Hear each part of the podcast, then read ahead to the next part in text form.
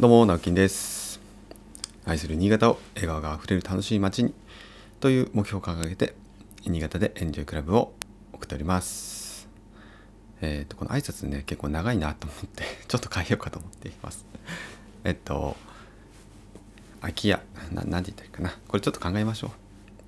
なんかね、えー毎日同じこと言うのもいいなと思ったんですけどうんちょっと長いな。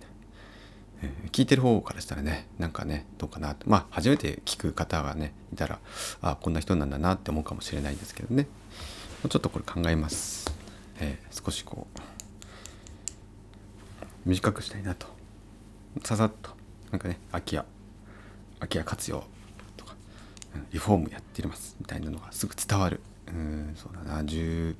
15秒ぐらいで伝わるやつがかなと思っているので少しね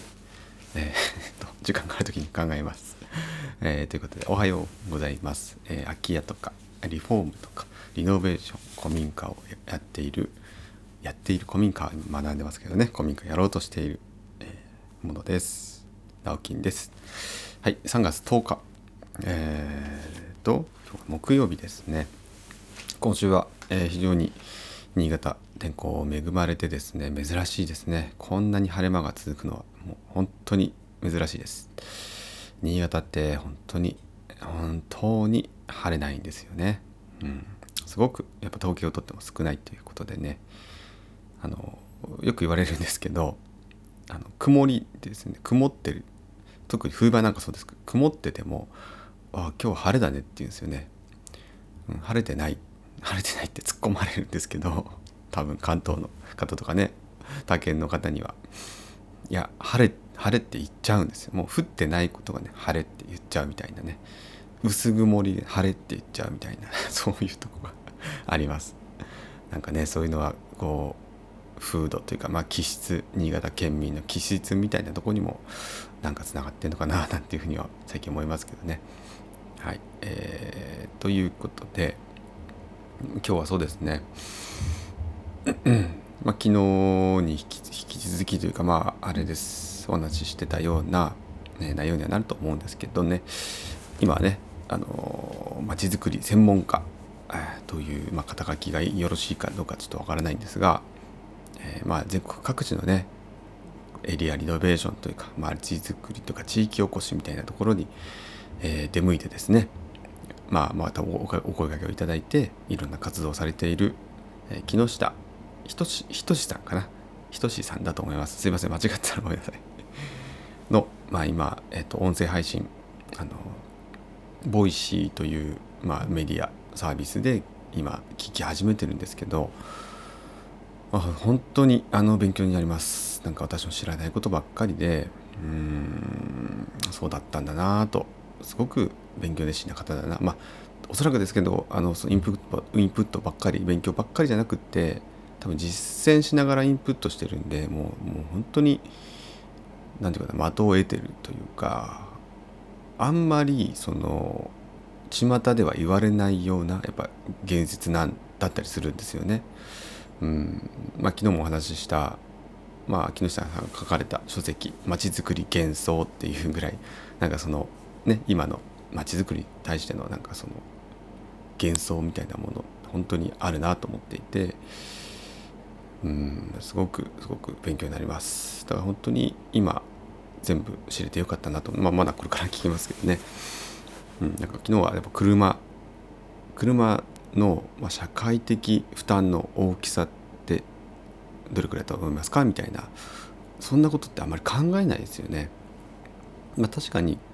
新潟ってねやっぱ車社会なのでこれはすごくすごく分かったんですけどやっぱ都心部のねその新潟のじゃ新潟市の中心部って結構まあそれなりにそれなりにまあ栄えてはいるんですけど例えばそういうところまでマイカーでその郊外からねみんなが集まるっていうのは非常にコストが高いっていうコストも高いしあの町として良くないよねっていう話をまあ前々から新潟でもあったんでしょうけど、まあ、そういうところの、まあ、できなさみたいなね。うん。まあいろいろあるんでしょうけどね。はい。絶対に車車のその業界とかね、えーそそっち側からの圧力も相当あるでしょうし。乗り入れできませんなんてね。なかなか言えないっていうのも分かるんですけど。でもでも中長期で目線で見たら絶対にそっちの方がいいっていうのは、まあ、明らかだと思うんですよね。うん、地価も上がりますしね。だって安心安全な街になるんですよ。なんかうんやっぱそういうとこはちょっとね新潟センスがないかな。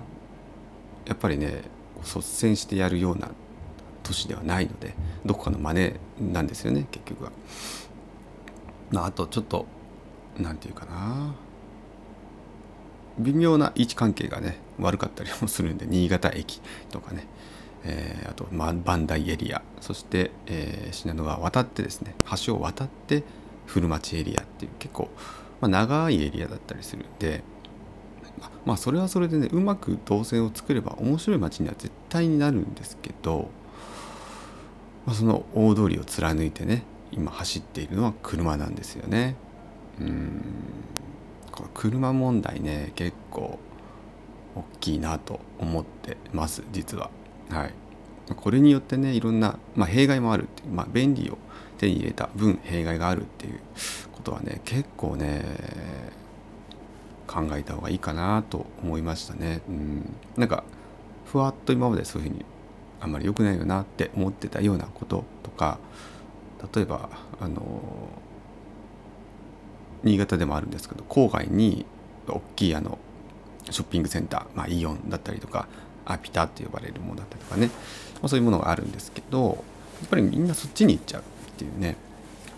結局大型駐車場もあるし車が止めれるんですよね。まあそのそれが悪いってわけじゃないんですけどでもそういう部分そういうところが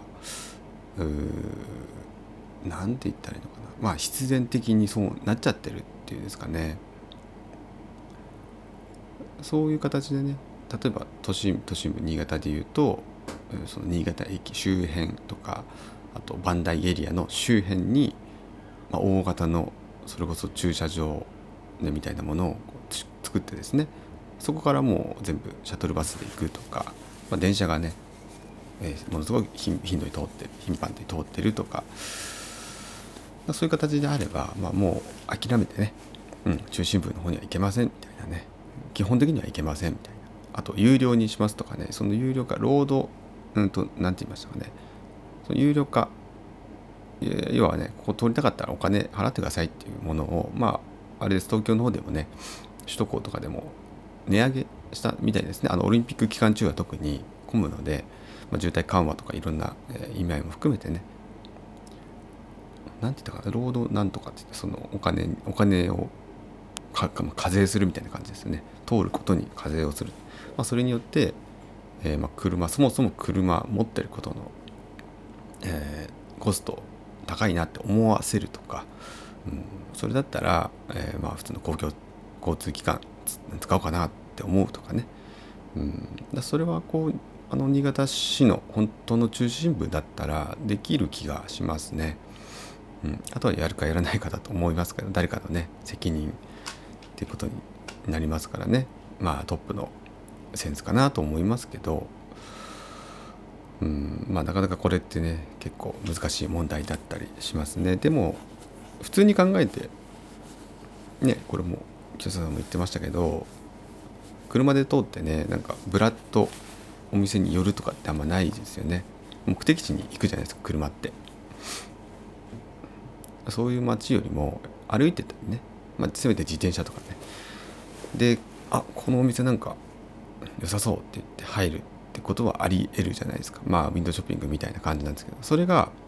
うんとまあ、大型のショッピングセンターの中で行われているですね。街で行われてないっていうのが、うん、結構痛いかなっていう感じがします。それはまあ街からねそういう中心部から人が少なくなるってまあ当たり前ですよね、うん、そういう楽しみがなくなってきてるっていう。だからやっぱり車を優先させすぎたんじゃないかなと思ってます。便利だからね、うん、ただやっぱその社会的なそのえっとコストっていうところで言うとまあ本当に分かりやすいのがあの税金ですよね。車持ってることで税金取られるわけじゃないですか。で地方の私たちが特にですけどああれねああいう財源ってどこに使われてるかっていうと、まあ、道路をね整備したりとか、まあ、それそれはもう全国国がねやって,、ま、やってますからね。全国どこかしらのインフラ整備っていうことになります。特に道路とかね高速道路とか、まあ、いろんなところに使われてると思いますけども。そういったものをね一律でこう持ってかれちゃうんで結局地域地域経済からね地域の私たちから地方の私たちからお金を集めて国が結局集めちゃってるっていうことですね。これはやっぱり資金が流出してるっていうふうに言えますしね、まあ、そういったところも含めてねなんかうんもう一回はね自分自身もちょっと車との距離感っていうのを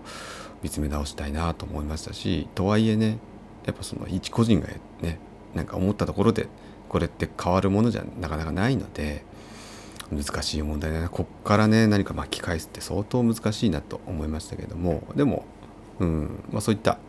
要はそういった視点を持ってうん、づくり取り組むとかっていうのはすごく大事なんじゃないかなと思いました。やっぱり道路もすごく重要なファクターですよね。その要因ですよね。街づくりにおいてね。もちろん空き家とか宅地とかその他の部分も大事なんですけどすごくすごく大事な道路っていうのを昨日、えー、学びました。はい。ということで、えー、今日もですね張り切って仕事頑張りましょう。それではまた。バイバイ。